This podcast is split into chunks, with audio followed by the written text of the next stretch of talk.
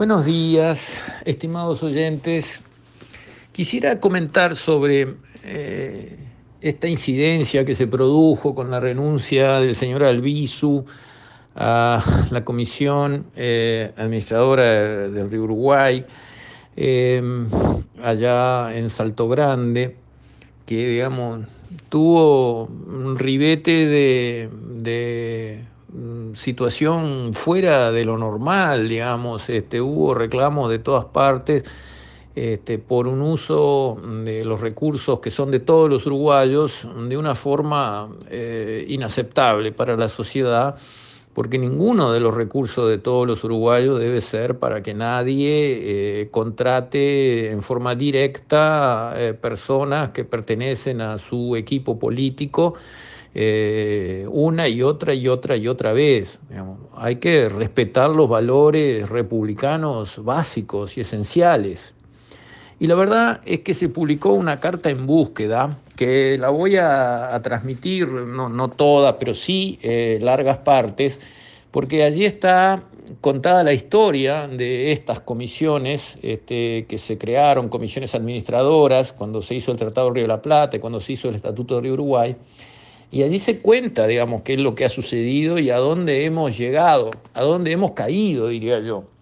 Esta carta que eh, se publica en búsqueda eh, bajo iniciales, no, no, no, dice el nombre del remitente de la carta, solo sus iniciales, pero no importa. Me parece que eh, está bueno difundirla porque pone sobre la mesa un zorrillo complicado y que realmente nuestros políticos de buena fe, que los hay y muchos, que tienen claros sus valores republicanos, deben corregir esto. No importa si son de izquierda, del centro, derecha, del frente, Partido Colorado, Partido Blanco, Independiente, Cabildo o lo que sea, no importa. Esto hay que corregirlo porque está mal. Y aquí va la carta, se las voy a leer para, digamos, que, acompañen eh, esta historia y que vean dónde estamos, porque no es normal dónde estamos, no está bien dónde estamos. Donde estamos es un desastre que hay que corregirlo volviendo a los principios. Dice así esta carta publicada en la búsqueda pasada. En el Tratado del Río de la Plata y Estatuto del Río Uruguay se crearon comisiones administradoras con el cometido de lograr un contacto permanente entre las partes para posibilitar soluciones en relación con el uso y mantenimiento de esos cursos fluviales. Las delegaciones tienen cinco integrantes por cada parte, secretarías administrativa y técnica.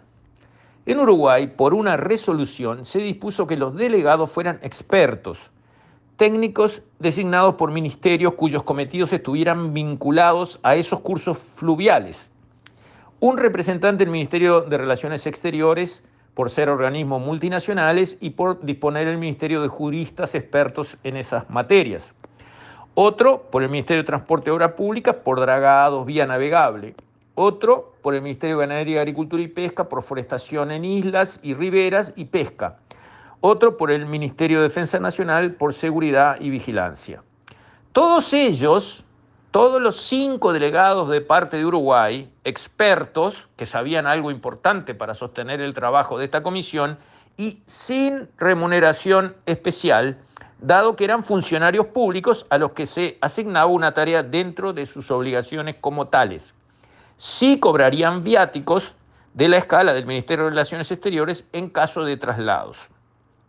Y la delegación contaba con una partida para funcionamiento anual.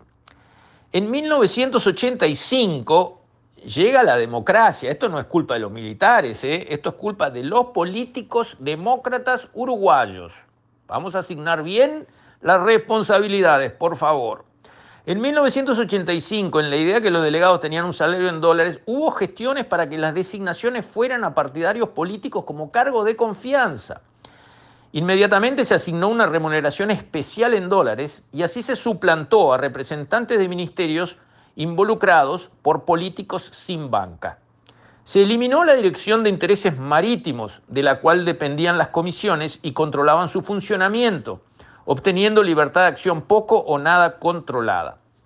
Tuvo un tiempo moderado con remuneraciones y dejando algún delegado entendido, que era el que sostenía el palo de la carpa, hasta que a partir de 2005 se deformó fuertemente la existencia, los cometidos y el concepto de las comisiones.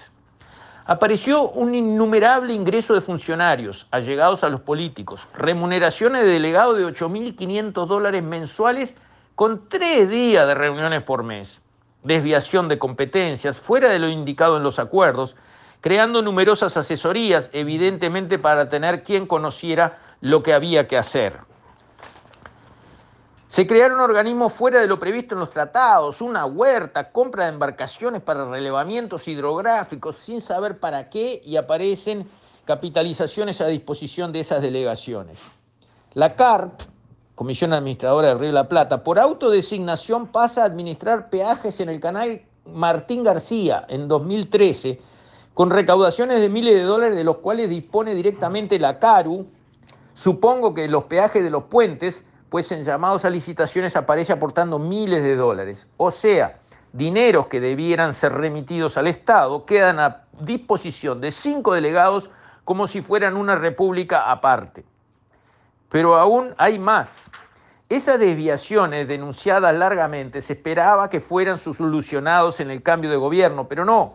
Lo mismo se mantuvo, ocupar cargos sin saber los cometidos, generosas retribuciones y posibilidad de nombrar funcionarios por voluntad y tener posibilidad de publicidad personal para futuras aspiraciones. Y más adelante en la carta, para no leerla toda, menciona, la CARU procedió a un dragado millonario en dólares. Aparecieron tres portacontenedores que operarían en Paysandú y se fundieron a los pocos días. ¿Tenían dragado? Cargas no. Salto Grande se previó, se previó que al pasar a Caru la parte de energía en nuestro país pasaría a UTE, como es lógico, ahorrando costos y designaciones sin razón. Lamentablemente se destruyeron logros largamente deseados y de ardua conquista, suplantando funcionarios expertos de los ministerios por beneficios personales con aspecto de acomodos caros con manejo de fondos importantes. Esto es lo principal de esta carta publicada en búsqueda que me parece que tiene sustancia se ve que la escribe alguien que conoce, conoce cómo funcionan estas comisiones desde ahora y desde antes. Creo que está mal lo que está sucediendo. La renuncia de Albizu es la punta del iceberg. Esto ha venido funcionando así desde hace larga data y ha venido funcionando mal en contra de los intereses de todos los uruguayos. Ahí hay unas cajas, como dicen los argentinos, donde se maneja mucha plata con muy poco control y se maneja mal. Se maneja para manejar fuerzas políticas particulares en una repartija a espaldas del Uruguay entero y de los pobres uruguayos que aportamos plata con el sudor de nuestra frente. Esto tiene que terminar.